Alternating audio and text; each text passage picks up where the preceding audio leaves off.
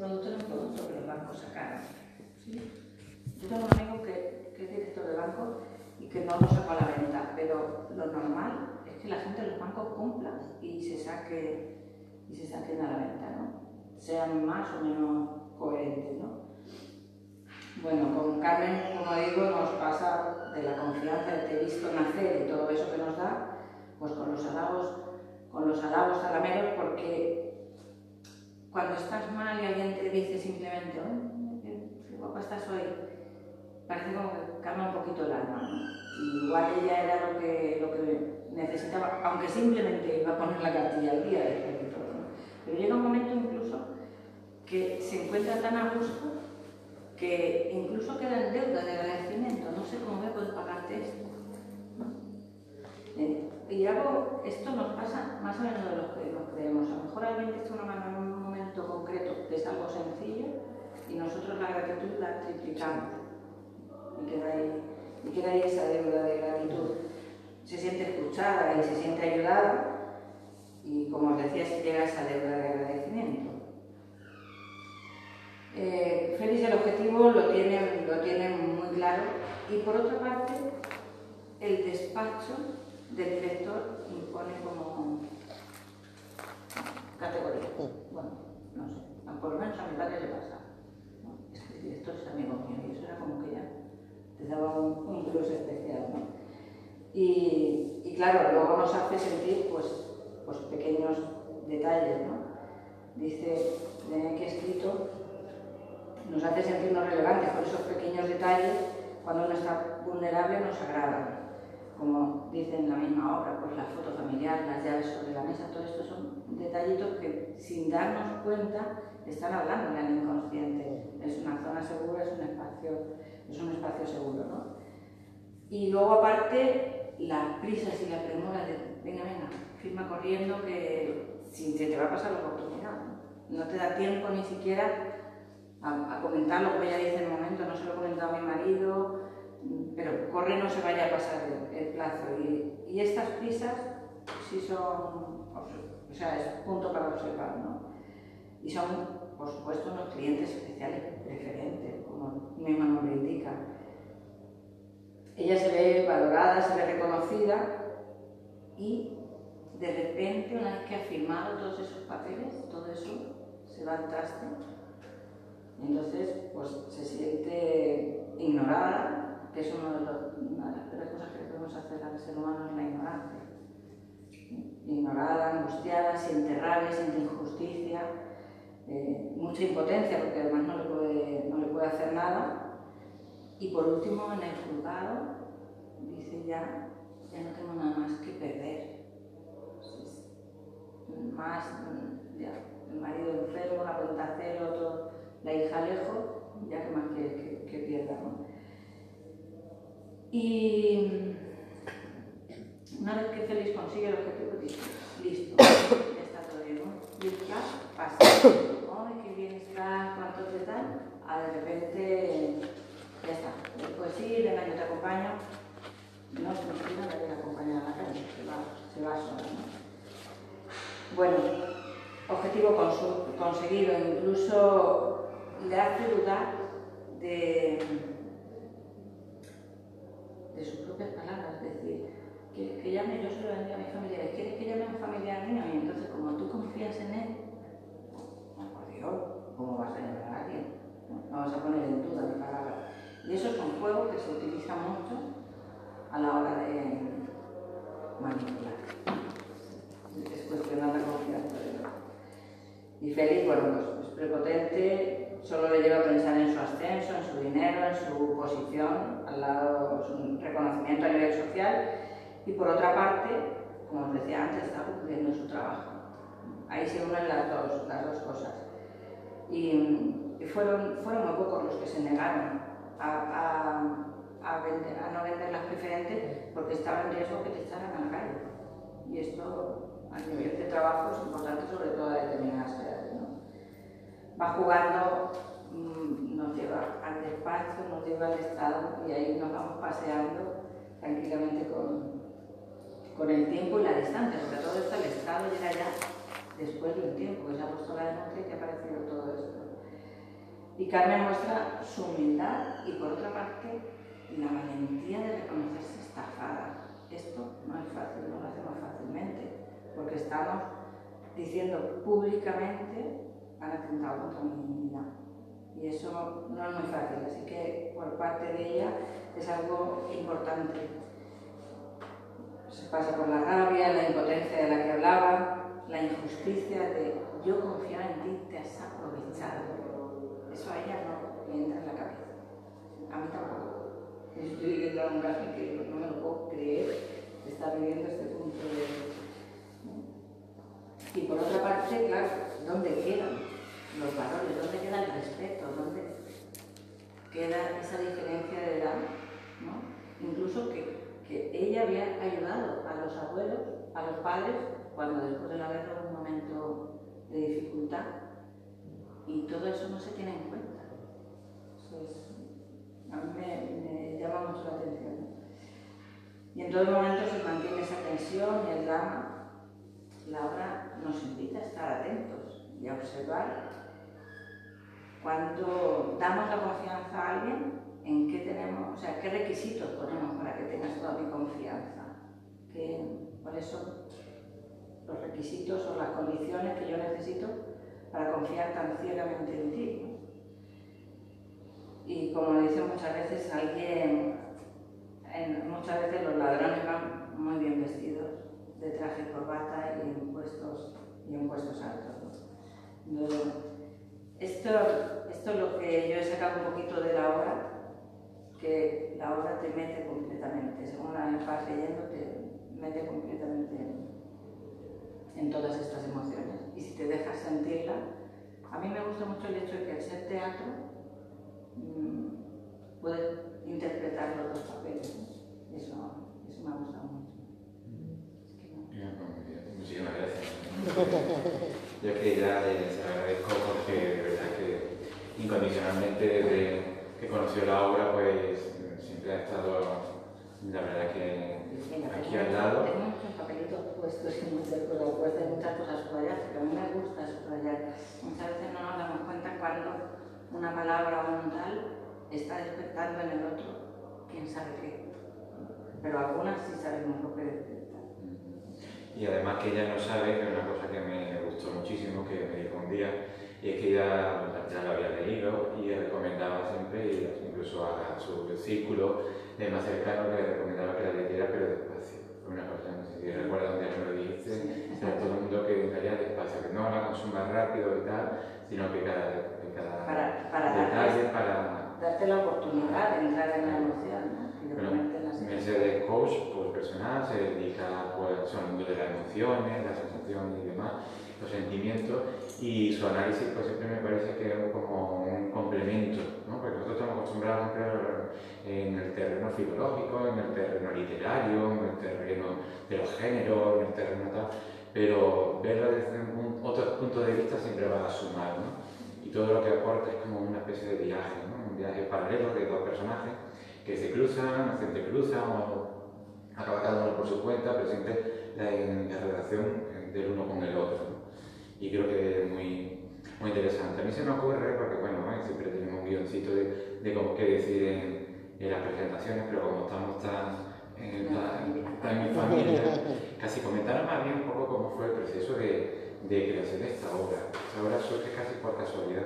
Es una obra que yo estoy la selección de autores de teatro y como sabéis hacen el Salón Internacional del Teatro, que eso es la representación de una escena. Eh, hay unas candidaturas, en fin, se presentan una serie de autores y eligen unos textos. Eligen el, texto que había presentado y se lee en el Salón Internacional, en el Teatro Benigna. Eh, lo dirige Denis Rafter y lo lee en segundo de Rosas María Alfonso. Total que simplemente era una escena de una mujer que va al banco y, y el, banco pues la María, ¿vale? Entonces que es un poco la, escena primera. Eh, antes de que se represente, recibo una llamada de un señor extranjero, así como irlandés, estaba Miguel Ángel y tal, ya inmediatamente, sin haber nunca hablado con tenis, pues me lo figuré que era él, ¿no? Me puse de levantar y ¿cierto? ¿quién es él? Sí Total, que, y me hace una serie de, preguntas sobre, sobre el texto y demás, y me dice, bueno, la obra que te ha gustado, que no sé qué, no sé cuánto y tal, dice, y esto es una escena, habrá una obra detrás, ¿no? Y no había ninguna obra detrás. ¿no?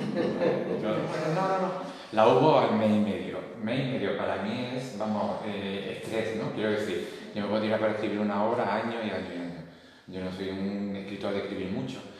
Y, y es rápido, pero esta sí. ¿Pero por qué fue? Porque dije, bueno, a ver, ¿en qué focalizo un poco esta escena? Que el tipo, ¿no? De cualquiera que llega y le cogen su dinero y tal. Y buscando documentación encontré un libro sobre precisamente la estafa de las preferentes de Andrés Misé. Este es un periodista, no sé si lo conoce, lo conocéis, de un periodista de Barcelona, eh, especializado en asuntos de economía.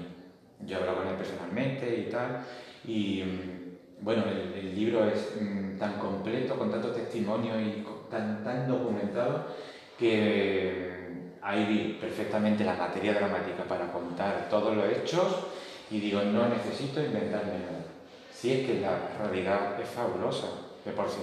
Lo que fue ordenar, seleccionar, evidentemente complementar, crear ¿no? la historia que tú has contado familiar, todo eso de invención, evidentemente, pero no hacía mucho, mucho más falta. Claro, esto me llevaba al teatro llamado teatro documento o como documento, porque documento como tal es coger el archivo, coger las declaraciones de algo, eso es lo que hacen autores como Casanova, ¿no? Luis Casanova y tal, que muchas veces los juicios lo que hacen es lo acortan ahora y lo llevan al escenario, puro y duro, ¿no? Eso, bueno, pues no se trataba tampoco de eso, sino de todos los casos, todos los testimonios que había, pues darle un poquito de forma y encarnarlo, digamos, de, alguna manera en un par de personajes, ¿no? sobre todo el de Carmen. Carmen que sufre la gran mayoría de los abusos que se dieron, salvo algunos porque ya eran excesivos, ya era demasiado, era un poco inverosímil que a todo le ocurriera a ella y tuve que en la obra pues cederlo a vecinos o a gente de la que había oído que también la habían estafado. La estafa ya se conoce, la estafa se conoce más o menos, con todo ser, lo voy a recordar. La estafa fue que en 2011, 2011 fue cuando se destapó, que venía ya de antes, la verdad, incluso del siglo anterior. Pero fue cuando congelaron ya no se podía mover aquello, no se podía sacar dinero, porque los bancos necesitaban dinero para, para pagar sus trampas. Dinero tenían, pero era de los clientes, entonces le cambiaron la titularidad. Es tuyo, para va a ser mío, ¿no? Entonces, ¿cómo? Pues engañando eh, ofreciéndole unas participaciones que se llamaban preferentes, que sonaba aquello maravilloso, pero con unas condiciones leoninas completamente. Al que las tenía lo perjudicaba y al que las vendía, pues paraíso, ¿no? Porque conseguía un dinero. Los expertos vieron que eso no tenía, no tenía ningún viso de seguridad ni, ni la fiabilidad, entonces lo descartaron automáticamente, pero fue la manera de que ante la velocidad, después de la crisis, la burbuja inmobiliaria, la, la crisis de Estados Unidos y todo esto, eh, pues pudieran hacer captar ese dinero de la gente. Bueno, total. Medidas. ¿Qué hicieron? Pues llamarlo constantemente, una y otra vez, llamarlo constantemente, que venga, que venga, que, queremos venderte esto. Eso cae es sensible a esto, ¿no? En la obra, oye, que me estás, estás llamando, que no me dejas en paz.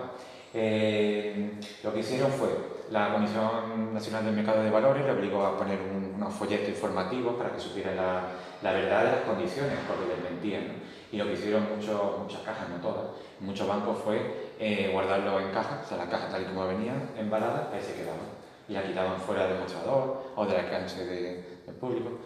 Eh, llegaron a utilizar hasta la huella dactilar, llegaron a hacerle firmar un documento que venía de imprenta firmado, que ellos conocían complejos de, eh, o sea, conceptos económicos complejos, como el core, el bar, el put, o no sé qué, gente que no sabía ni leer ni escribir. Porque ¿quiénes fueron estafados? ¿Qué fueron estafados? Mucha gente, pero sobre todo mayores de edad, menores de edad, discapacitados psíquicos, gente con Alzheimer, o sea, que fueron a los más vulnerables. ¿no? Incluso le mandaron a sus casas eh, el contrato sin firmar por parte del cliente y sí de su director de banco que supongo yo que eso sería, pues si te lo encuentras, pues uh, que tengo que firmarlo y, lo devuelvo. O entre las nóminas y las facturas intercalaban este tipo de... Claro, así se hicieron. ¿Qué pasó? Esto provocó, pues, bueno, mm, una desafección tremenda, que gente sufriera, que no creyese ya evidentemente en el sistema, los poderes económicos, en fin, ni el, incluso dentro de la familia, pero incluso está documentado que hubo quien perdió la vida con, con esto. Hay una expresión que a mí me llama mucho la atención, que dice que hay gente que, cuyo, o sea, el sentido de su vida es tapar esta vergüenza.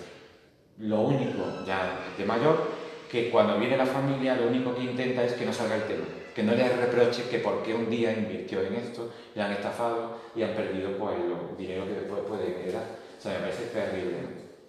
En la obra se refleja también lo que es eh, la tecnología al servicio del poder económico. Yo voy a hablar del poder económico, no voy a hablar de, otra cosa. Es la tecnología, tú lo has apuntado anteriormente, o hay una frase que me dolió muchísimo en la obra, es muy sencilla, pero estuve en el contexto de un mes y medio, dos días sin escribir. Eso es mucho, mucho tiempo, ¿no? Porque estaba en el proceso de inmersión de, de la creación de, de, la obra. Y me retiró completamente porque me dolió, me, me dolió mucho. Esa frase que dice Félix, que me están diciendo que no puede sacar el dinero, que yo necesito el dinero para estas cosas, ¿no? Mi marido, mi hija y tal, por favor dime cuánto tengo en, la cartilla, por favor, y el otro que no te lo voy a decir, que no te lo voy a decir, porque evidentemente estaba feo, ¿no? Y llega un momento que me lo diga, que me lo diga, y dice, ¿quieres saberlo? Sí, pues ahí fuera tienes el cajero, ¿vale? Esa frase tan sencilla, a mí me duele mucho, porque me venía de una anécdota familiar. Mi padre, bueno, lo operaron, era sincera, aquí. A mi padre lo operaron una vez de, peritonitis, no sé si sabéis, eso era tripa, en fin. Y se quedó mi madre allí en el hospital cuidando, total, que lo único que tenía era la tarjeta del banco, no sabía manejar el cajero y no tenía ya ni para comer ni nada. Se va al cajero y bloquea el cajero. Después luego lo mismo decimos, señora, que no dejo sin dinero este, pero ella se quedó sin nada. Pero si es que no sé, no sé. Entonces me imaginaba un poco ese sufrimiento, esa impotencia, ¿no? Porque es una forma de decir, ahí fuera tiene el cajero, de que la persona desaparezca literal y metafórica o simbólicamente. Es decir, la anulación ya del cliente como tal ya no me interesa de fuera, ¿no? Desaparece completamente, ¿no? También un dramaturgo amigo me comentaba, dice, la obra parece un thriller psicológico. Es que me decía lo mismo, me imaginaba que Carmen era como mi madre, ¿no? Si eso le pasara, dije, qué angustia, pero yo a veces lo mismo, dice, qué, vértigo. Eso lo he escuchado también en, en otros lectores. Me han dicho, es que genera un poquito de ansiedad, ¿no? La lectura de la angustia de Carmen. Con todo, es decir que vamos a empate.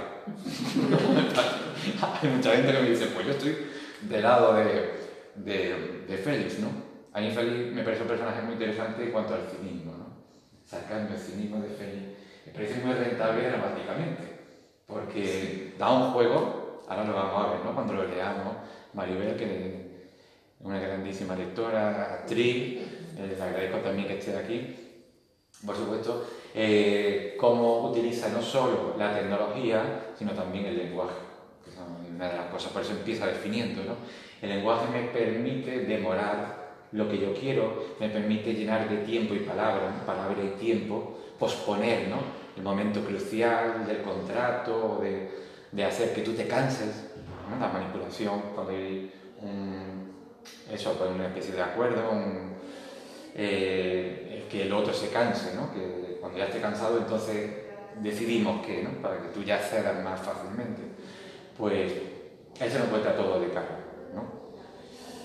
¿Qué tiene Félix que quizá a mí, incluso yo siendo crítico con mi obra, que bueno, que podía ser un poquito más vulnerable o tener una cara un poquito, momentos de duda, pero ensayando precisamente la obra con, María del Mar, que no ha podido venir, ella que es directora de teatro, eh, decía, no te importa, porque en sus textos, eh, aunque no tiene texto, ese momento de, duda, de crisis, de, incertidumbre, no sé, y de fractura en el personaje, también está.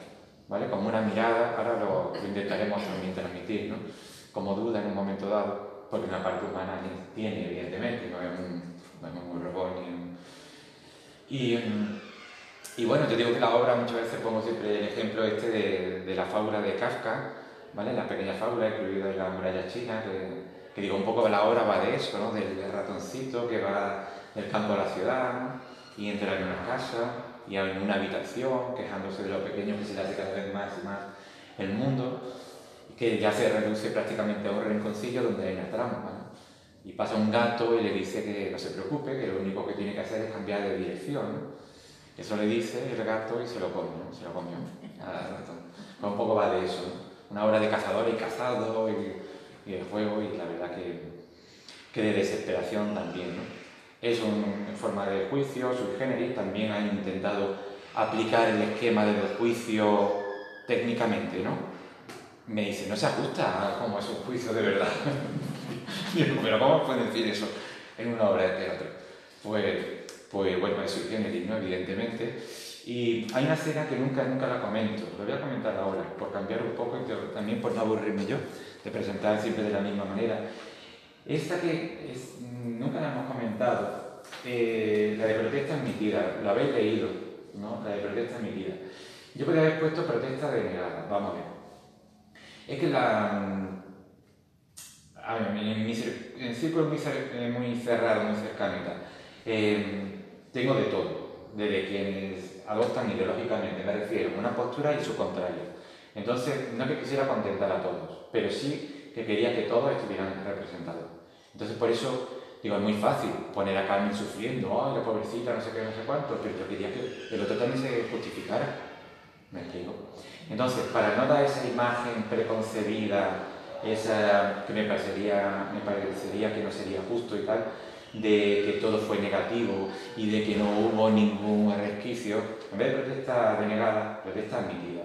Porque es verdad que muchos jueces, muchos jueces se pusieron a favor de los eh, preferentistas, las plataformas los ayudaron, lo ayudaron las familias, ¿vale? Entonces tuvieron esa, se pudieron manifestar también, aunque también es verdad que multaron a algunos que se manifestaron, con la excusa de que ha saltado la valla o tal, pero tuvieron que pagar. Es verdad también la desesperación que me decía María del Mar, nuestra directora, decía que, dice, uy, esa escena un poco, como decía ella, surrealista, ¿no? En que Carmen se desnuda. Esto es todo lo que tengo, no tengo nada más. Pero no es verdad. Es que pasó, y eso está documentado, eso está incluso en las redes se encuentra, gente que se desnudó, se quedó de ropa interior en público, juicio multitudinario, diciendo que me devuelvan el dinero, que lo que tengo es esto, esto es lo que me han dejado absolutamente nada. Pues esta escena, eh, no sé si la recordáis, que él se disfraza de profesor, de oculista y tal, que le dice la letra grande, mediana, pequeña y la que no se lee también es pequeña, es la pequeña la mínima, es importante o tal. Bueno, al final también esto es duro y fue otro momento también que para mí fue muy significativo. Bueno, no sé si habéis visto también la parte mmm, pedagógica, ¿no? La pizarra tradicional, ¿no? De tiza, después la pizarra mm, blanca, tal, y al final la, la digital, digamos, ¿no? Cómo el tiempo va pasando a, a, lo largo de la escena, cómo va cambiando y sin embargo el, el esquema es el mismo, ¿no? El dominador que intenta estar por encima del cliente. Y dice al final Félix que se quita la bata, dice, quien no sabe leer es un analfabeto, quien es incapaz de traducir es un inculto, quien no ve porque no mira es un ciego. Conmigo no existen los damnificados, las víctimas ni los discapacitados. Los eufemismos los invento yo. ¿eh? Es él el que pone las normas, el que pone el lenguaje. También han destacado algunos que han estudiado la obra eh, cómo él maneja los eufemismos y las palabras tabú, por siempre las maneja Carmen, porque el otro no quiere evitarlas constantemente. ¿no? Bueno, y no me quiero extender mucho más para no cansar mucho más, pero que quiero decir que va de eso, del control de la información. Quien tiene control de la información tiene el control de, la gente, tiene el poder, eso está en, las citas. el veredicto, evidentemente, debe, tenía que ser, no, no cabía de otra manera, en plan simbólico, ¿no? con, con ensayar y tal. No lo voy a desvelar, pero evidentemente no podía decantar. Son cositas, estoy comentando cositas que han comentado ¿no? los que han leído y han estudiado la obra y que han destacado y que, bueno, estoy encantado de poder comentarla. Y... En algunos sitios hemos encontrado gente que, que había vivido la Ah, eso es otra. Cuando han llegado preferentistas, yo siempre a todos los que han llegado les da la gracia personalmente, ¿no? Y todavía tengo sus caras perfectamente grabadas. Y ellos decían que no esperan ya recuperar dinero, aunque muchos sí lo han, sí lo han conseguido. Lo que quieren recuperar es la dignidad Dice yo, con que mi dignidad, aunque ganar el juicio, aunque no me, no me den el dinero. pero yo simplemente, por lo menos, que se demuestre que esto fue una, una injusticia. También he tenido entre el público a gente que trabajaba en la banca. Y he tenido las dos versiones. Quien ha dicho, es absolutamente cierto lo que cuentas. Así funciona esto. Eso lo he tenido. Y he tenido también quien decía, bueno, es que venían a nosotros diciendo, oye, vosotros tenéis participaciones de esas que me han dicho, preferentes, no sé cuánto, que la, gente demandaba. También me he encontrado otra cosa, no sé si te lo comenté, cuando en Madrid lo hicieron la escena que vamos a, a ver ahora, la hicieron así, pero una especie de improvisación, un par de actores, uno de ellos de aquí de Málaga, eh, lo improvisaron y ella aportó una cosa que a mí me gustó mucho, que decía, mmm, cuando él le informaba, pero cambiando los términos, decía, ah, pero todo eso es verdad, todo, todas esas ventajas tienen estas, estas participaciones, tan buenas son, y, y, se inventó ella, que digo, qué lástima no haber caído, que dice, tan buenas son, dice, voy a por más gente, que traigo más gente, si tan buenas son, ella lo está con todo el candor, ¿no? La verdad es que sí, te desahogó con lo que tú has dicho antes, la vulnerabilidad de la gente, ¿no? La, la inocencia y bueno, tu confianza en el banco de toda la vida que, que tú que vas a pensar. ¿no? Yo eh, vi una vez en el telediario un señor que había estado toda su vida trabajando en Alemania y ha jubilado se vino a su pueblo. Entonces, claro, lo que decía al principio, el director del banco era el niño que lo había conocido. Y, y entonces lo hizo las referentes al final y lloraba en televisión es que no me han robado en Alemania y me han robado, me ha robado este niño nada más llegar. Y es, si lo encuentro, se lo voy a pasar el vídeo porque sale en las noticias. Ahora que estas situaciones se han producido en la historia un montón de veces. Antes de las preferentes, yo recuerdo aquella de la, la estafa aquella de los sellos, se menciona la de ¿Eh? la de que había. Y también es verdad que muchos van confiando en esa persona y tal, pero hay otro sector importante que es por pura codicia. Es bueno, un sentimiento muy humano de querer sacar la máxima rentabilidad, pero hombre, tú te tienes que dar cuenta también que no dan pera al por mayor, es decir, que la rentabilidad en un banco y tal como están los bancos, que bueno, que son lo que son, ¿no? una fuente absoluta de corrupción total. Ahí, Yo por eso lo quise que... El último del BBVA está ahí, ¿no? O sea, el banco siempre va a intentar sacarte al máximo. Entonces, que te ofrezcan de pronto una cosa, una rentabilidad así, o eres un inocente, o hay que ir a las personas mayores y a las personas discapacitadas. Porque a mí nunca me han dicho nada. Y en cambio en el banco de toda la vida, en el Santander, a, personas mayores de allí, se lo decía, que yo me preguntaba, ¿qué le estarán vendiendo? Incluso lo llamaban por teléfono. Llamaban, mira fulanita, menganita. Y todavía lo hacen, ¿eh? Ya no son preferentes, pero todavía lo hacen. Y tú dices, ah, voy a... No, porque las personas mayores son tan inocentes y a lo mejor dicen, ay, pues mira cuando me lo está ofreciendo el fulanito, este chico que tiene estudios, están preparados, es porque bueno, tenía esa confianza. Yo no lo veo con maldad. Porque siempre las personas mayores tienen, eh, son tan, verás cómo te lo digo yo, mm, son humanas, son gente que no tienen dobleces. Yo lo hablo por mis padres, por mis tías, personas mayores. Y, ellos a lo mejor la que dice, ay, pues yo solo voy a decir a fulanito porque mira, si tú me vas a dar ese dinero, lo puede, puede participar también mm, fulanita o mi amiga o mi vecina, ¿entiendes? Pero yo no lo veo como, como falta de ganar más dinero. Jugaron con mentiras, le decían que iban a ganar un 7% y en algunos casos llegaron a ganar un 4%, no más, y en algunos casos durante 4 o 5 meses nada más. Es decir, que tú firmabas unas, unas condiciones que pues, no era cierta, es que no, la mayoría no vieron absolutamente nada. Y después la imposibilidad de recuperar ese dinero, que decían, eso aparece en la obra, eh, que en cualquier momento se la vendían ellos mismos, por un 80% más caro, ta, ta.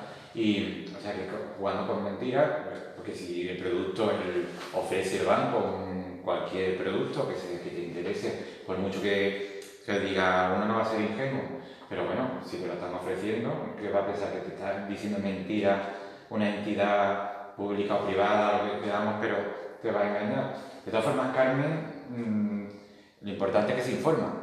Yo no quería a alguien que la estafara, porque me parecería que, bueno, sino a una persona que informándose. Claro, ella es una persona que conoce, que confía realmente. Te está diciendo, yo te garantizo que en 24 horas tienes Claro, ahí hay una relación de confianza, no es de ingenuidad ni nada, sino que confía realmente en esa persona que conoce desde hace mucho tiempo. Y es que hasta ahora no me habías engañado, o sea, ¿por qué voy a desconfiar de ti? Claro. Esto tiene una diferencia en este caso con los anteriores, y es la agresividad. Y el plazo yo creo tan breve, el estrés que hubo, porque venía el rescate y los bancos querían, lo querían el rescate. Pero como era mala prensa, tenían, si lo llegan a dejar, es lo dijeron los, si lo llegan a dejar el rescate no hubiese pasado. Decían ellos, bueno, no sabemos si hubiese sido o no. Pero fue una de las cosas, como necesitaban el dinero sí o sí, ¿vale? Por, había dinero, eso, pero no tenían ellos para hacer frente, falta de solvencia, no de liquidez, pues ya está, lo cogemos lo que tenemos, si lo tenemos nosotros, no lo tienes, no lo tienes tú en tu casa, lo, tienes, lo tenemos nosotros. Y esa es la agresividad. Es Claro, que- la el intermediario que ahí es el, el del banco, se está jugando el puesto. Claro, hay que ir a la estructura inmediatamente superior, que es el que controla el poder, porque ahí lo que se establece es una relación de poder, ¿no? El poder económico, en este caso, y el ciudadano, que es pues un ser ante la estructura de poder no es nadie.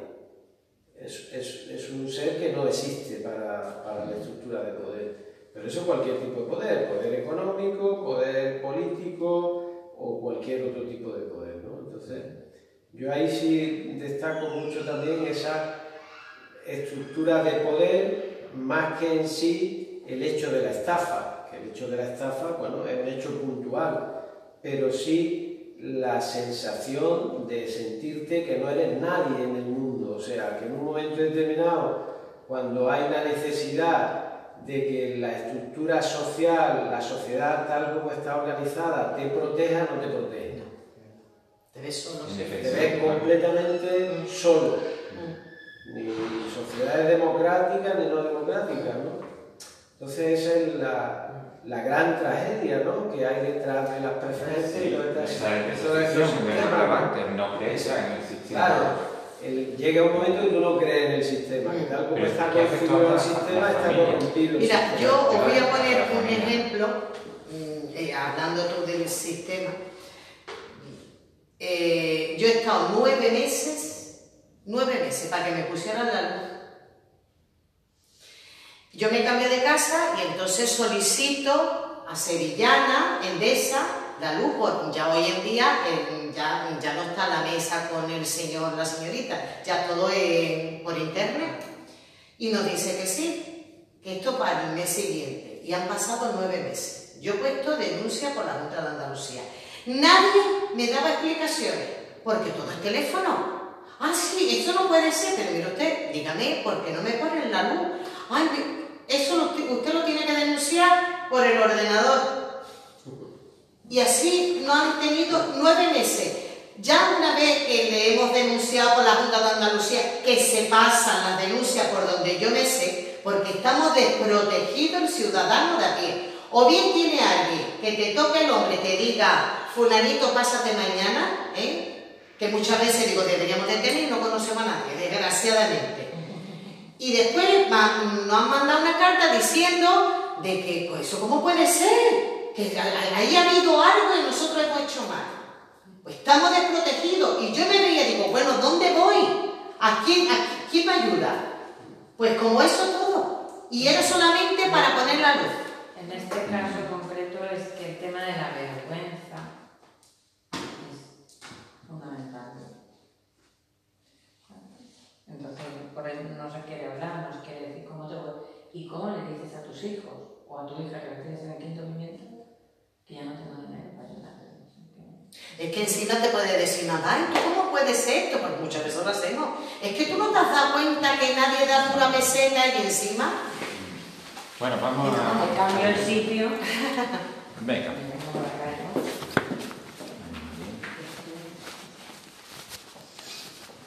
Vamos a ver eso, las dos primeras escenas.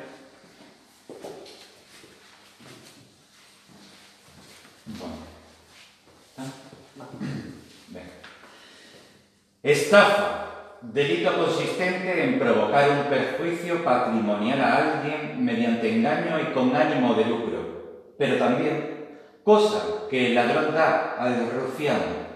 Ladrón que hurta o roba. Rufián, hombre sin honor, perverso, despreciable. Dar, entregar, donar, ofrecer, aplicar, conceder, recibir, recibir. Declarar, producir, comunicar, comunicar. Son tantas las connotaciones del verbo dar y tampoco precisa la acción del enunciado, cosa que el ladrón da al rufián que no ve delito alguno. Delito, culpa, quebrantamiento de la ley, acción o cosa reprobable, acción u omisión voluntaria o imprudente penada por la ley. Y dar no es un delito. Tampoco vender es engañar cuando el cliente tiene la información a su alcance, ni siquiera cuando hay ocultamiento, porque la verdad es siempre relativa y las palabras interpretables lo mismo que la ley. Te tienen preparada una silla demasiado cómoda. El reloj era tu espalda. La, la palmera tiene que ser artificial para que sea verde. Una gran mesa y una pantalla vuelta al director. Este, bien vestido, aseado, relajado. Me fijé en las palmas de sus manos. Parecían limpias, ni una mancha de sudor en la camisa. El aire acondicionado cumplía bien su trabajo. Las paredes relucientes como recién pintadas. Aunque no la ves, sabes que la puerta está cerrada. Asumes que nadie os va a oír. Algún detalle familiar sobre la mesa. Una fotografía, creo, y unas llaves. Hay confianza. La puerta está cerrada. Señor de confianza. Ya solo quedáis el hombre, bien visto casi un muchacho.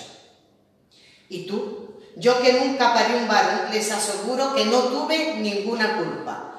Cuando al fin arqueó los ojos y me sonrió, no pude evitar llamarlo hijo mío. Estafa.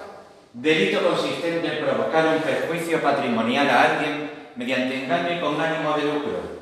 Y sin embargo, prefiero la rémora de la primera, la primera acepción.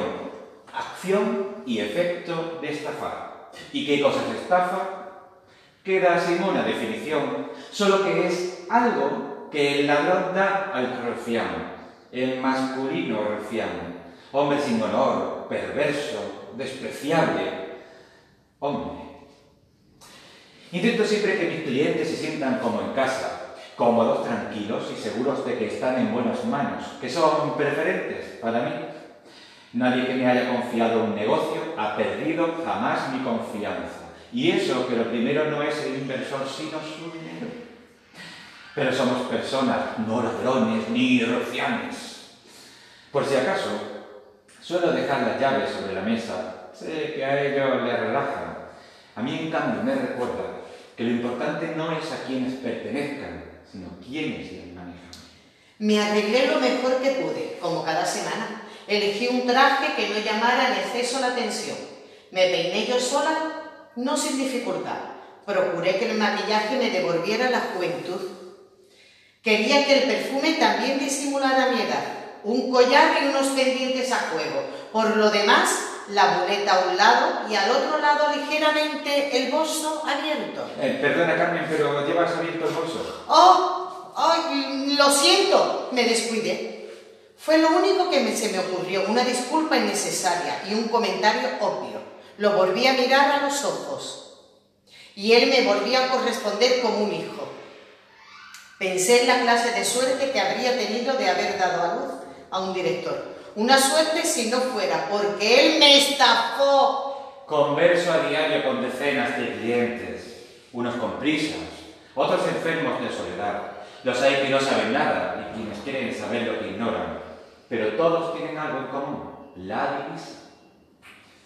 A mí, señora, no me gusta acusar a nadie, prefiero guardar y cumplir lo que manda la ley, porque mi código, les recuerdo, señorías, está basado en las buenas prácticas. Yo que usted, por si acaso, leería el Código Penal, el mejor libro de ficción.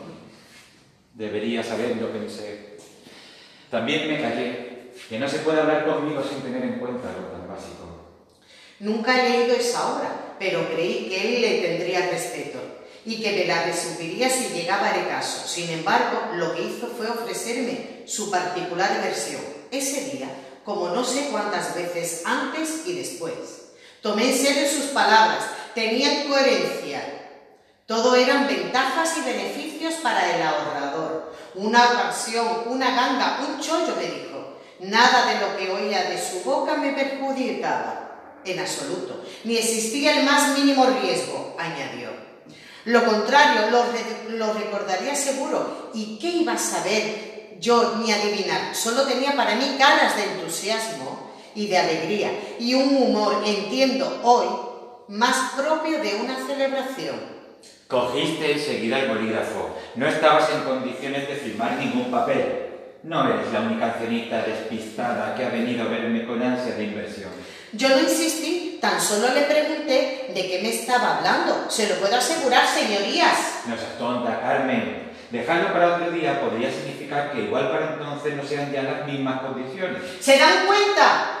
No seas tonta, no podía haber hecho ningún otro comentario. Y las mismas condiciones. Esas frases son ordinarias para mí. Si no estabas preparada para entenderlo, ¿por qué viniste a verme? La soledad no es ningún arma, ni el dinero munición para gente inexperta como tú.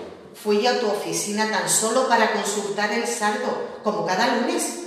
Y por entonces no estaba tan sola. Te creí, te hice caso. No me puedes acusar de otra cosa. También nosotros nos lo creímos. Se lo puedo asegurar, señorías. Lo de ella fue aún peor. Me amenazó con una ella también me mintió. Me dijo que llevaba el bolso abierto por su mala cabeza, pero las malas cabezas no recuerda a qué han ido cuando entran en un despacho. Ahora lo recuerdo. Lo que tú practicas se llama robo. Robo. Acción y efecto de robar. Robar. Quitar o tomar para sí con violencia o fuerza lo ajeno. ¿Han visto ustedes acaso algo de eso? ¿Violencia o fuerza? Una pensión insuficiente. Eso es lo único que me ha quedado por tu culpa. Préstame algo al menos para pagarme el entierro. Me soltó. No entiendo por qué la gente no se paga su propio entierro al nacer. Te dije que llevabas el bolso abierto. No se engaña a un cliente con la verdad. Para ti un bolso de mujer es un motivo de salivación. Y que me enseñaron desde muy joven a no ahogarme en mi propia saliva y menos a con las babas de los demás. No diré más, señorías. Tengo derecho a guardar silencio. El mismo silencio de todo este tiempo, solo que entonces sí que te tomaste sin tener el más mínimo derecho.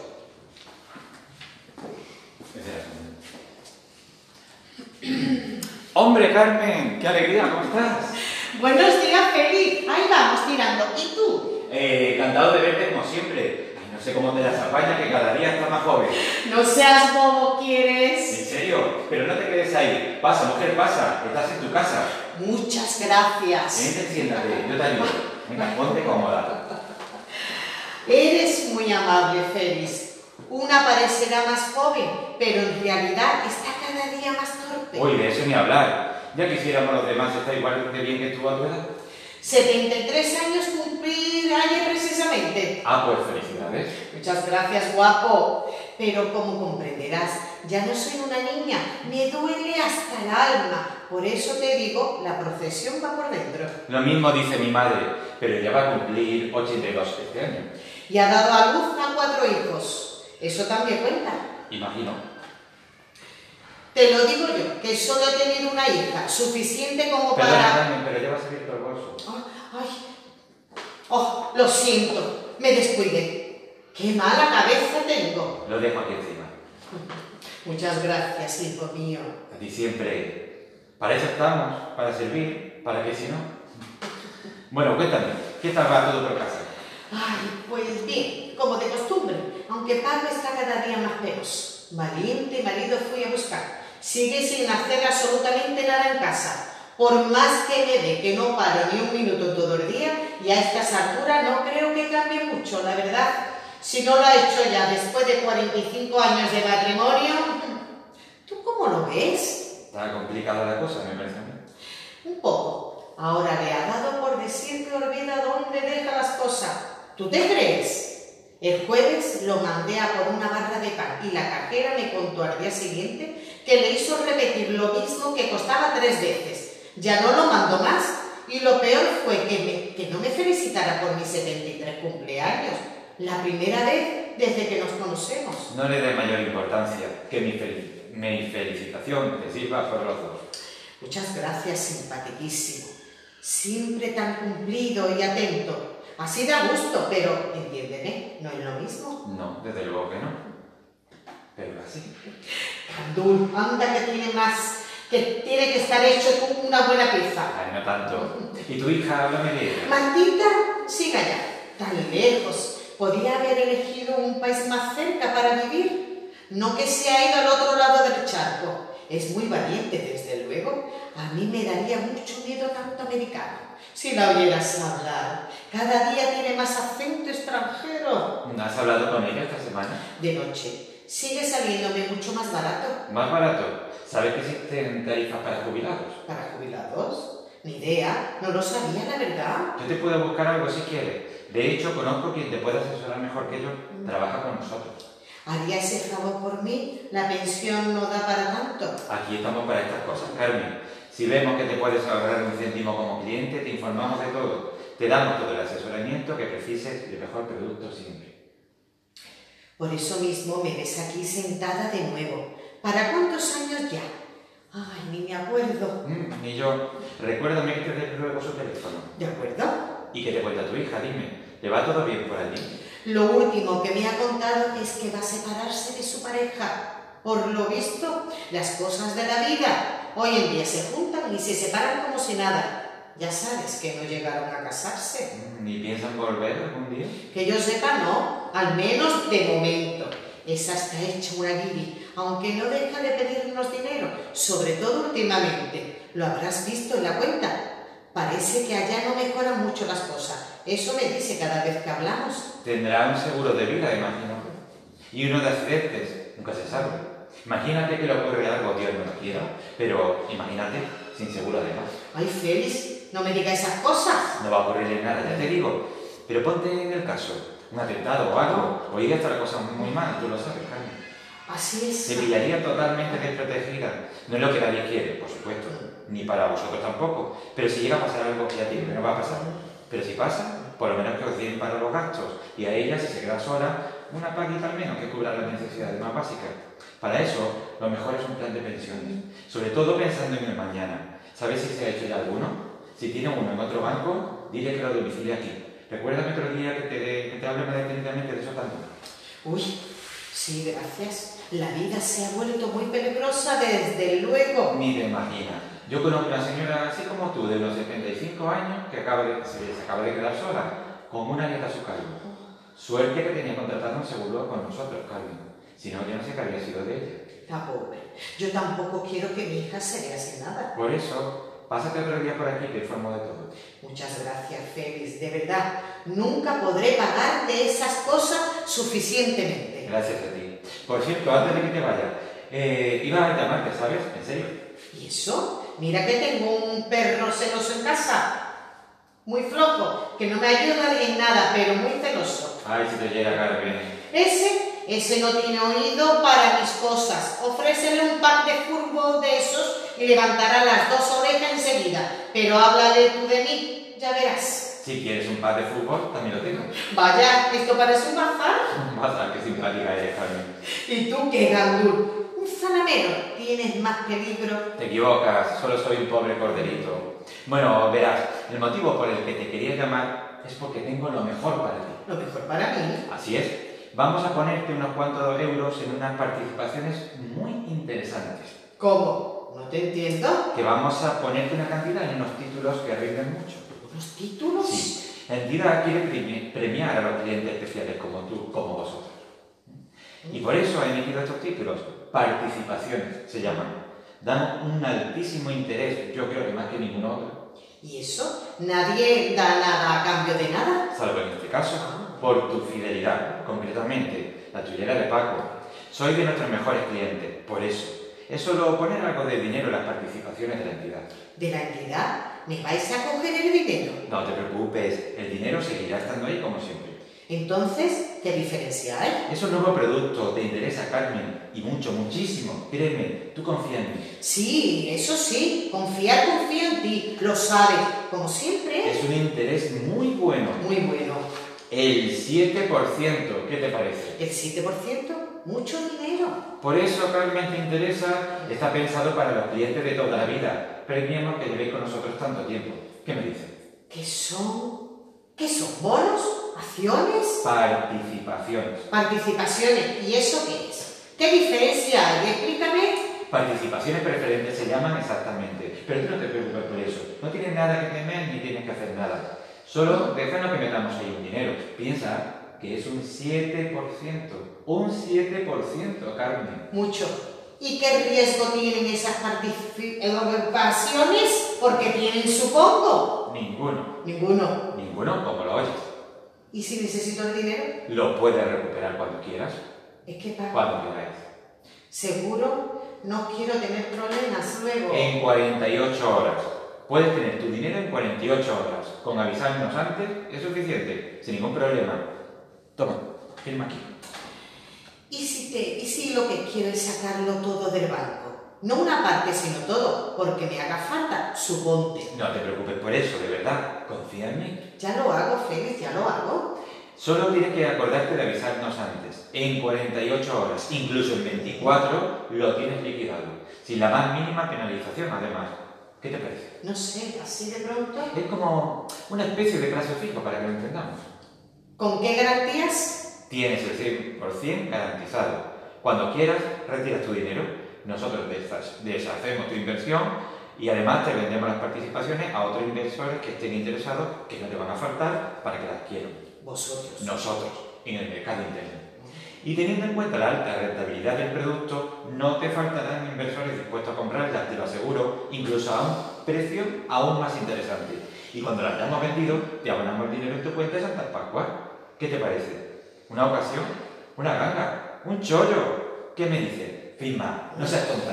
Ay, me puede hacer falta dinero en cualquier momento, Félix. Ya te he contado algo de pago. Últimamente, no sé yo. Hay confianza, ¿verdad, Carmen? Firma, anda. Creo que estás perdiendo completamente la cabeza. No te lo he querido contar todo, para que no te preocupes tú también. Pero me temo que lo que sea que tenga que estar avanzando de lo que vengo sospechando de hace muchos meses. Últimamente le cuesta una barbaridad incluso vestirse. La edad puede ser, todos tenemos que pasar por él. Es distinto. A veces siento que me mira y no sabe quién soy. Trata de disimularlo, pero lo conozco perfectamente. El corazón me da un vuelco cuando lo veo tan perdido. Es como si dentro de sus ojos no... ¿Se ha quedado en casa solo? Tendrá prisa hoy, imagino. Firma y ve conmigo. Si te soy sincera, espero que cuando vuelva no me haya, hayas cometido ninguna trastada de las suyas. Temo por el gas y esas cosas. Su padre murió de eso mismo, ¿sabes? Vi a su madre muy desesperada. Vale, lo siento. Un dinerito extra os vendrá bastante bien. Además, padece del hígado. Se lo diagnosticaron la semana pasada. Vale, por Dios. Pero no debes preocuparte, en serio. Seguro que saldrá de esta y de otras tantas que ojalá nunca tenga. En cuanto al depósito, tampoco debes preocuparte. Además, lo dejaremos todo por escrito, ¿vale? Para que lo entiendas, Carmen. Es un depósito preferente a un alto tipo de interés, con una solvencia máxima. Te voy a poner un ejemplo. Eh, suponte que metes 1.000 euros, 3.000, a un depósito de interés, 210 euros que van a parar directamente a nuestra cuenta constante y sonante. Y si son 10.000, mejor, 700 euros de interés. Y así sucesivamente. ¿Qué? ¿Cómo te quedas? Es mi banco de toda la vida. Exacto. Y porque llevas con nosotros muchos años, por eso te damos lo mejor, comprende. Entiende que el dinero que tienes en la cuenta corriente no te está, perdón, nos está rentando lo más mínimo. Poniéndolo a plazo fijo os dejará mucho, muchísimo más. Pero antes tienes que firmar aquí. Has dicho a plazo fijo. Sin vencimiento definido. Pero con 24 horas que nos avises antes. Te conozco desde que tu madre te dio a luz. Tú no te acuerdas, lógicamente, pero yo sí. Que son 24 horas frente a toda una vida, ¿verdad? Exacto. Si adquiere las participaciones ahora mismo y en un momento dado no quiere deshacerte de ellas, por lo que sea, yo mismo me encargo personalmente de vendértelas por hasta un 80% más caro. Te doy mi palabra. ¿Un 80% más caro? ¿Tanto? ¿A mi favor? Conozco el mercado interno, confía en mí. El mercado interno. ¿Vosotros sabéis de eso? ¿Firmas? Vamos, firma, no seas tonta. Harás bien, hazme caso y firma ahora. Dejarlo para otro día podría significar que igual para entonces no sean ya las mismas condiciones. Está bien. Firma aquí. Y aquí también. ¿También? ¿Pero cuántas participaciones son? Confía en mí. Ya está. ¿Algo más? Muchos cuadros veo ahí y cruces. Eh, no caso. ¿Quieres un caramelo? No, gracias. Mi marido me está esperando. Ahora sí que es tarde. Está bien. Espero volver a verte. Mm, por cierto, yo había venido a... Bueno, ya que importa. No, no, dime. No, nada. Solo era eso, saber cuánto tenía en la cuenta. Es que no sé si al final lo van a poder operar o no en el hospital ese. Si la operación llegará o no a tiempo, ¿entiendes? Está casi de urgencia. A veces los dolores dice que son demasiado fuertes. Disculpa que te esté dando tantos detalles. En el hospital no han dicho que, han, que lo llamarán lo antes posible. Eso sí, en cuanto tenga un hueco, pero no sé por qué. ¿Tú crees que lo intervendrán a tiempo? De momento está en lista de espera. ¿Y Sí. Porque nos vamos a Bueno, habéis visto cómo le vas sacando información, ¿no? Y tu hija esto, tu hija lo otro, y tu hija tal, ¿no? Y la prisa que tiene, ¿vale? Me decía María del Mar, léelo de prisa, ¿no? Cuando dais tanta información de prisa, ¿no? Que la calculadora que sea como para marear, ¿no? Completamente, ¿no? Porque no interesa tampoco, eh, sino, de hecho, eh, la nota previa que, que incluí es caminar tan rápido, una cita de George Buller, ¿no? Moisés, que decía, un buen hombre con una buena conciencia no camina tan rápido, ¿no? por eso tenía esa prisa, ¿no? Le generaba todo. Pues nada, si tenía alguna cosa que me ha preguntado algo, no sé si es la idea que tenía un poco de la hora. El tema, el tema, de la pistola, porque ella saca la, no sé, muy extremo eso, ¿no? De sacar sí. la pistola en el... Sí. ¿O se basa en casos real? Sí, no, eso es ficción. Eh, está el tema de 1936, evidentemente, la guerra. A ver, yo es que tengo la idea, por lo menos lo que me contaron desde pequeñito, de como una especie de edad dorada, que es después de la guerra. La posguerra, cuando había que reconstruir el país y había solidaridad, una solidaridad que después se ha ido perdiendo, evidentemente. Entonces, por eso mi familia ayudó a la tuya, no murió gracias a esto. ¿no? Eh, pasó mi familia, ¿vale? mi abuelo tenía una imprenta y ahí lo que venía, pues, mmm, dame de comer, Manuel, dame de comer y tal. ¿no?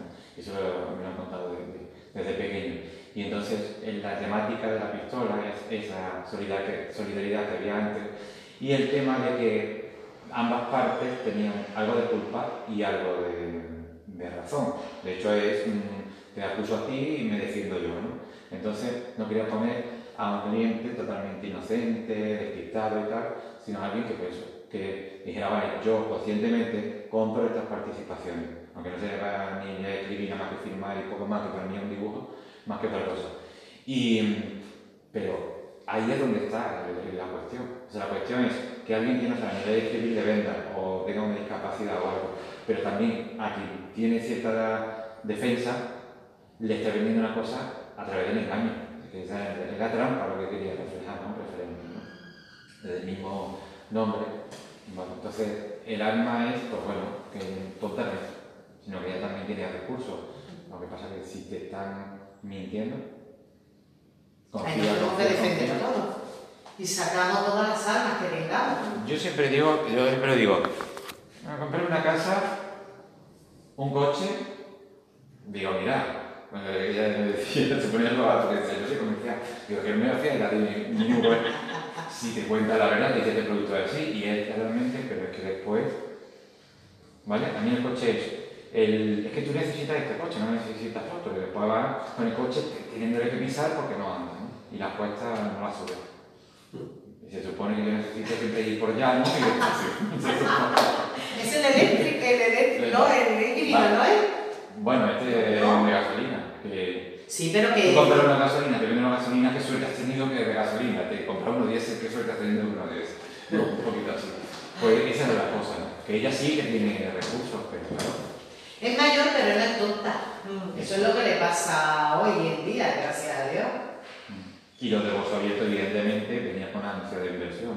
Venías con ese. No te importaba en un momento dado invertir, sabiendo que se invierte ahí un riesgo. ¿no? Pero, si, pero si te fijas, él tiene mucho interés firme, pero ella, en su cabeza la tiene en pago.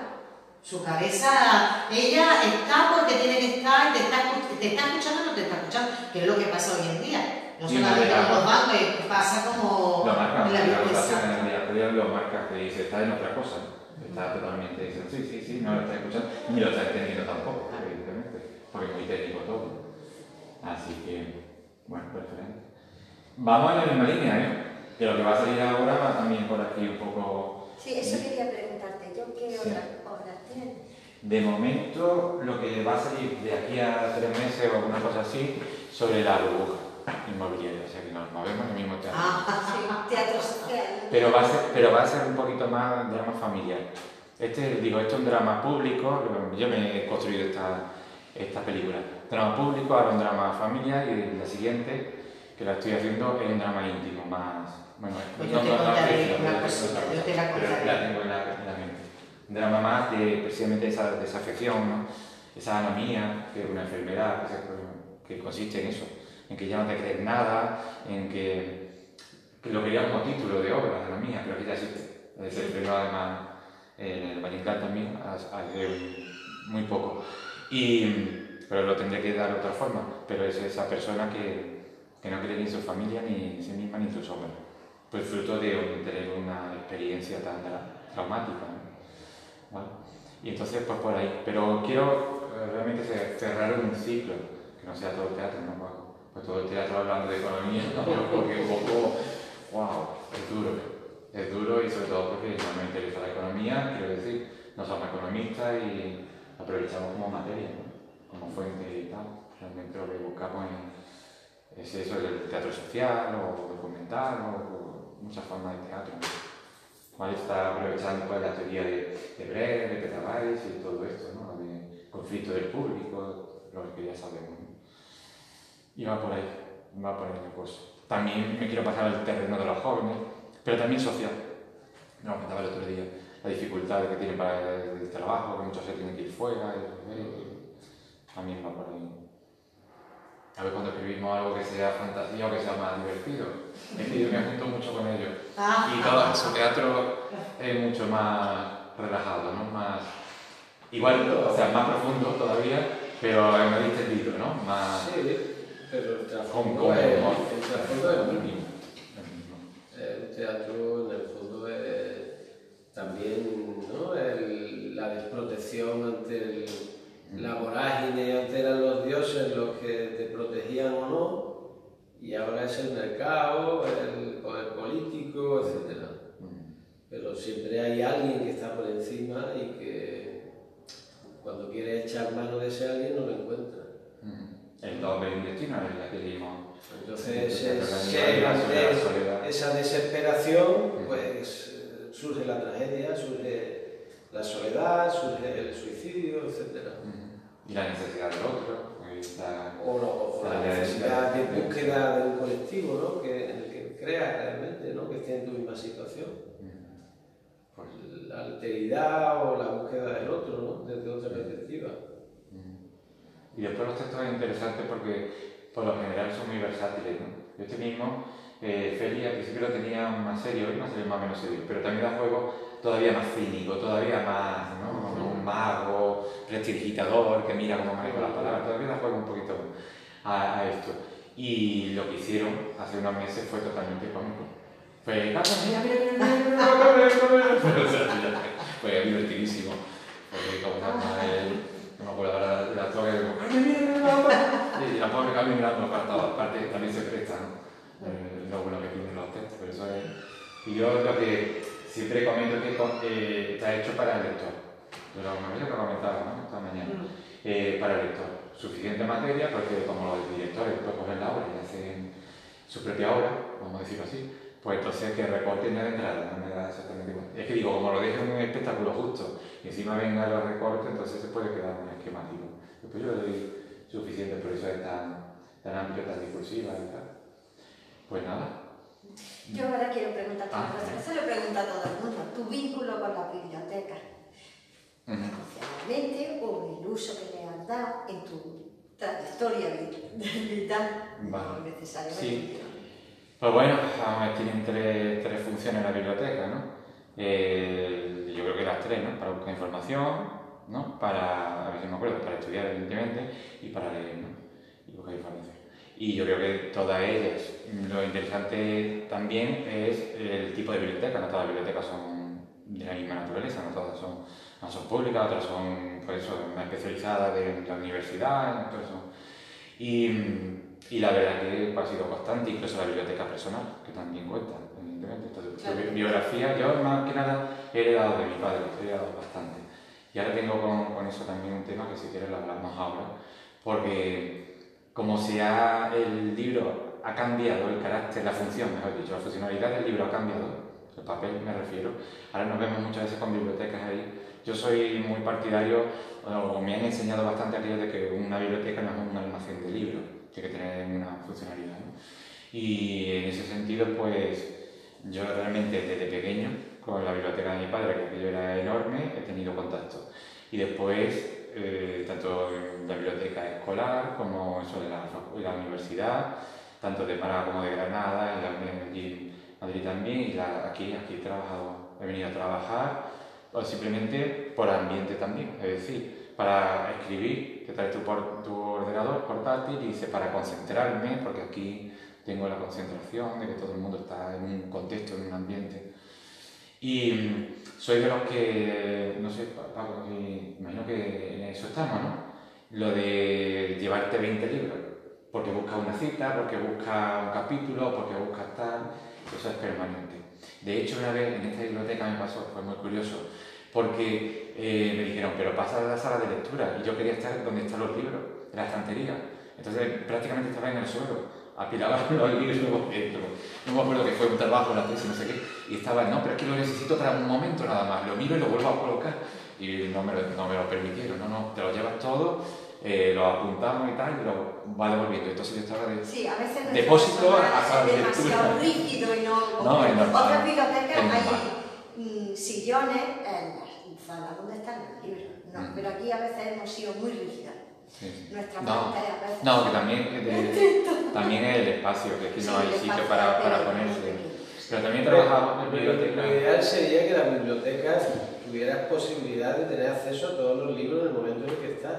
Claro. Hay, mm, vamos, yo he visto, he visitado bibliotecas en Suecia y en los países nórdicos, por ejemplo, que tú estás en contacto con los libros.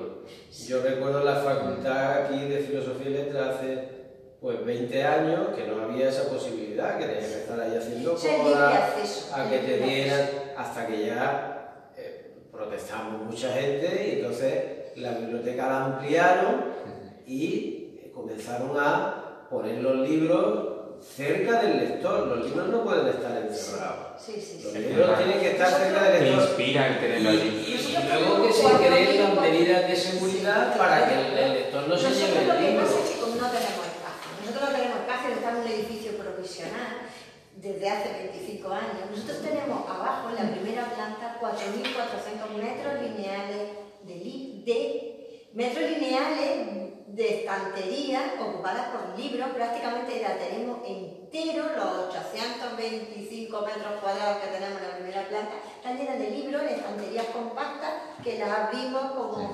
Vale. No podemos tener todos los libros a libre disposición, pero ese es el eje fundamental de las bibliotecas públicas, sea el libre acceso, uno pueda consultar todo, excepto el fondo eh, histórico que tiene que tener o el fondo del depósito legal que debe de cumplir, lo demás todo debe de estar público, pero mm, nos trasladaron de un edificio en la Casa de la Cultura porque estaba el Teatro Romano y nos han estamos aquí desde hace 25 años. Yo me acuerdo No podemos, es los elementos con los que tenemos. A mí me gustaría también Demasiado. Que abajo conocemos, el depósito para que la gente entrara entrara, si queréis podemos, si nos da tiempo podemos entrar a verlo, porque... Yo me acuerdo de los primeros centros en los que estuve, eh, eh, mm, institutos, que tenían todos los armarios cerrados con cristalera y con una llave. Y el director era, me parece que era de matemáticas, digo, no, vamos a ver. ¿Quién va a coger libros? Si están todos, todas las cristaleras, está invitando a que no coja nadie libros. No es que, es que los roban. Los roban, que, que vigilen entonces a niños si se van a robar el libro o no. ¿Cuántos niños van a ir allí a, a robar libros?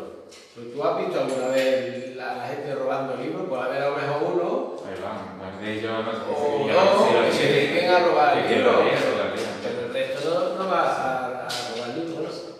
Pues se consiguió convencer, quitó las cristaleras de los libros entonces, bueno, los niños ya tenían acceso, cogían, pero si se les decía, es que claro, si cogéis los libros no lo coloquéis, porque entonces esa es la única manera que existe de que se pierda el libro.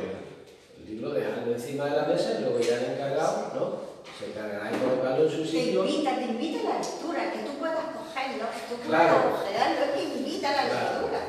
Hay también una cosa que eh, tiene acceso a los libros, pero a mí siempre me queda la duda, que creo que la tengo resuelta, de que claro, esto es lo que se ve, pero no lo que hay, hay más fondos.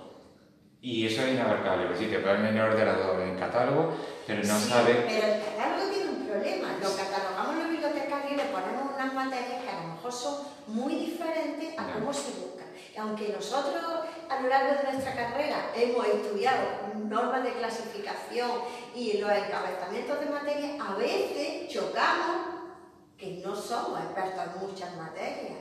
Entonces tenemos ese fallo. Y hoy día, afortunadamente, en el catálogo puedes acceder a través de las palabras clave, del título, pero si hay obras por materia que si nosotros las ponemos en una materia la tenemos perdida. La única forma es que estuviese de libre acceso y uno ojeara totalmente lo que Es que quisiera. además es maravilloso la relación esa de tener toda la obra de un autor, todas las novelas de no sé Sí, tenerlas delante, ¿no? Porque además te informan, la- te dicen de qué va, en fin. Había que- muchos más lectores, sí. Claro, sí, había O va a investigar sobre algún asunto y dice, venga, Málaga, vamos a investigar esto. Y estoy bien, todo lo que hay de Málaga, pues claro, te da ideas, te inspira. ¿no? Que siempre... Pero eso que ves una sala como esta llena de libros, pero ¿será esto lo que tienen o tienen más? En la Carnaval de Castilla, por ejemplo, allí hay, pero dice, nada más esto lo que tiene. Es poco para realmente pagar una librería lo que se ve. Nuestro fondo está formado por 195.000 libros. El año pasado, en la estadística, este año todavía. ¿Pero están todos en la sala? No, No, eso. abajo. eso- El depósito compacto. Le pasa como al Museo del Prado, ¿no? Claro. Que.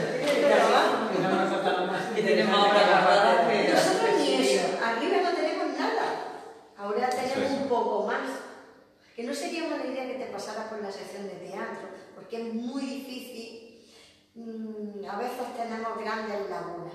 Y yo le digo siempre a los expertos, pasaros y orientaros a, a orientarnos a nosotros. Nosotros a veces en la selección, pues hay personas que tienen una cierta tendencia a comprar determinados libros, la persona que hace la selección, pero no somos grandes expertos. Siempre necesitamos asesoramiento Mm. de lo que ¿eh? no sería mala idea. Bueno, se tiene en cuenta. Vale, vale. Pues recogemos testigo. Paco, tú también eh, tienes tanto que aportar y Luther también, se dedica.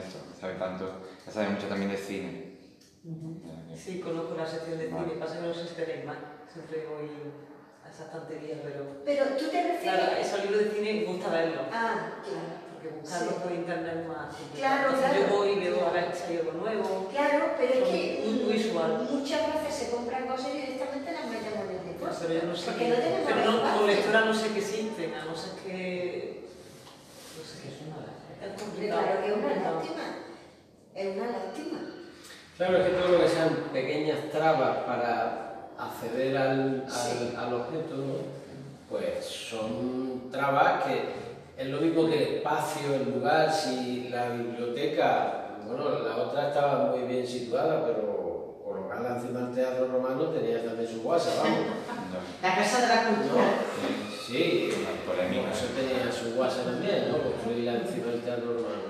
Pero quiero decir que si, por ejemplo, la biblioteca fuera yo recuerdo ahora la de Malmo, ¿no? que estaba al lado de un parque, todo acristalado, que había sillones para sentarte cómodo mientras estabas leyendo, estás viendo el parque.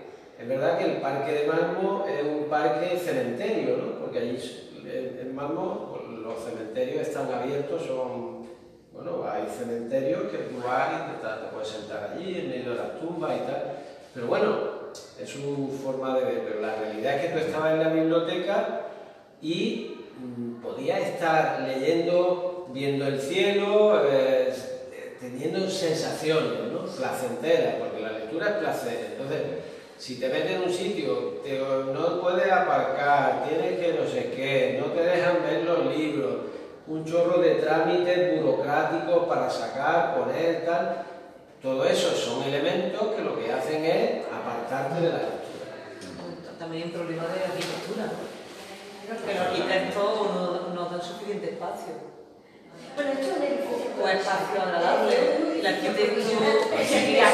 La diseño, la profesional es ¿Por qué? Un almacén que iba a estar, se cerró al público porque iba a estar tres años a la espera de que le hicieran otra cosa. Pero claro, se ha alargado tantísimo. ¿Se suponía que tienen que construir una biblioteca nueva? Sí, se supone que llevan 25 años detrás de... Y luego habrá que mudarse. A ver si la precisamente hoy he estado yo con los bomberos y han venido los del Ministerio de Cultura, que esto es eh, la Biblioteca Pública del Estado, depende del Ministerio. Bueno, la gestiona la Junta, pero es el Ministerio el que tiene la titularidad. Bueno, pues esta vez hemos estado con los bomberos porque tienen problema eh, ese edificio que además es muy pequeñito no es mucho más grande que este, que no va a permitirnos a nosotros tampoco explayarnos en el libre acceso y en la No construyen edificio adecuado a una biblioteca. No, porque es un edificio que hay que meterse allí. Otra cosa es, la biblioteca de Córdoba se la van a hacer ahora mismo, que antes la tenían al lado de la mezquita de la catedral y se la han hecho en la zona, al lado de la estación de nave, que es de nueva. Eso es y reuniendo arquitectónicamente tendrá problemas, pero no sé qué condiciones, porque nosotros también tenemos arquitectos especializados en biblioteca, pero si no, no los llaman o se pasa o, o no son oídos, pues claro, no son escuchados. Lo que él hablaba de la biblioteca es que las bibliotecas anglosajonas, por ejemplo, las nórdicas, eso es otro mundo. Eso es lo que nosotros deberíamos de entender, especialmente la biblioteca.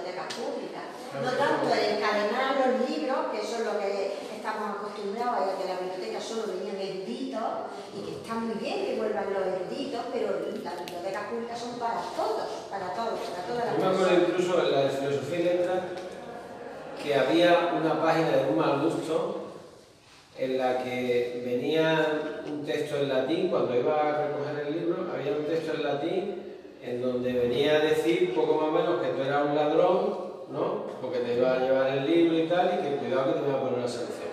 Recuerdo que yo escribí entonces un artículo en el periódico diciendo que quitaran ya de la puñetera vea, que aquello, aquella cosa era mal gusto porque estaban acusando indirectamente a todos los estudiantes de que iban a robar libros, ¿no? De que era tener mal gusto. Y bueno, todas esas cosas impiden realmente leer. O sea, los libros tienen que estar a mano. Tomar una imagen antipática, ¿no? Antipática, claro. Incluso te invitan a robar el libro. Sí, sí, sí. Ahora voy, a, a ver. Ahora te lo voy a ¿Dónde está la hoja con el imán? Llevarme el libro. ¿Queréis bajar al depósito y verlo? Sí. Pues venga, vamos Tenemos el fondo de, de, Nosotros tenemos un patrimonio bibliográfico de libros del siglo XVI, bueno, hasta reciente tenemos. Ese fondo es más restrictivo. Este, este de quién es. Es el. Este es el Ahí, ahí dos, ¿no? Ah, sí, sí, este. Este. ¿Has cogido los tres? ¿Cuántos sacaste? Sí, saqué 10. Ah, Estos son del editor, pero son míos. Sí. Repito una y otra vez a mis compañeras que debemos de, de decir todo lo que tenemos. Hace poco, bueno, hace un año un grupo de gente del y enseñaron